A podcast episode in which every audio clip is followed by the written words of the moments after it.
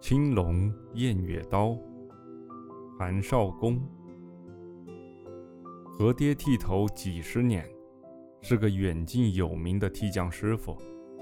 无奈村里的脑袋越来越少，包括好多脑袋打工去了，好多脑袋移居山外了，好多脑袋入土了。算一下，生计越来越难以维持。他说。起码要九百个脑袋，才够保证他基本的收入。这还没有算那些一头红发或一头绿发的脑袋。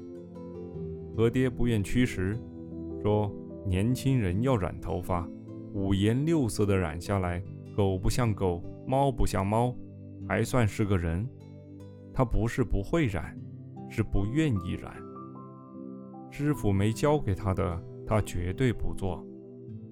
结果，好些年轻人来店里看一眼，发现这里不能油和染发，更不能做负离子和爆炸式，就打道去了镇上。何爹的生意一天天更见冷清。我去找他剪发的时候，在几间房里寻了个遍，才发现他在竹床上睡觉。今天是初八，估算着你是该来了。他高兴地打开炉门，乐滋滋地倒一盆热水，大张旗鼓进入第一道程序：洗脸清头。我这个头是要带到国外去的，你留心一点剃。我提醒他：“放心，放心，贱丫子要到阿联酋去煮饭，不也是要出国？他也是我剃的。洗完脸，发现停了电。”不过不要紧，他的老式推剪和剃刀都不用电，这又勾起了他对新式美发的不满和不屑。你说他们到底是人剃头呢，还是电剃头呢？只晓得操一把电剪，一个吹筒，两个月就出了师，就开的电，那也算剃头。更好笑的是，眼下婆娘们也当剃匠。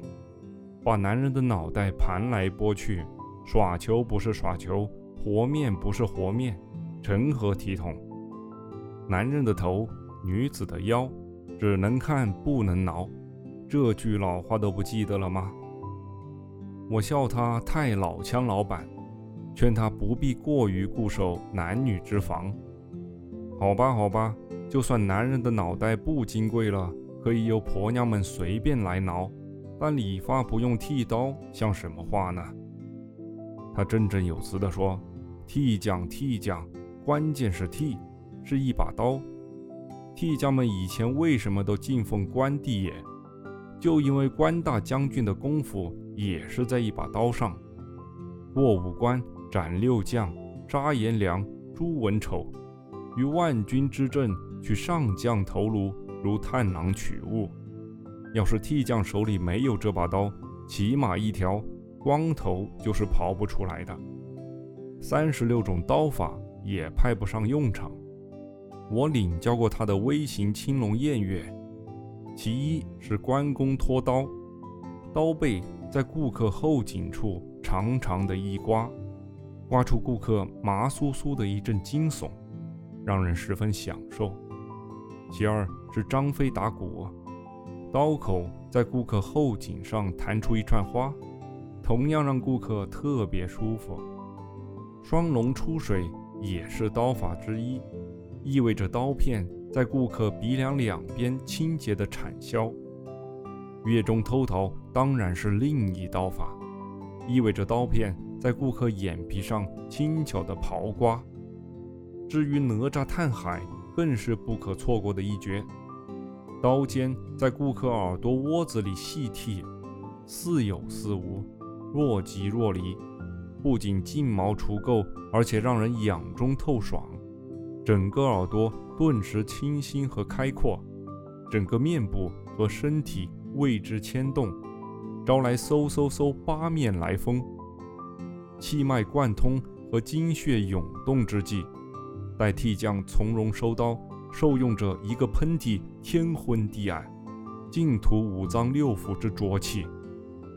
何师傅操一杆青龙偃月，愿人间头颅无数，开刀、合刀、清刀、弹刀，均由手腕与两三个指头相配合，玩出了一朵朵令人眼花缭乱的花。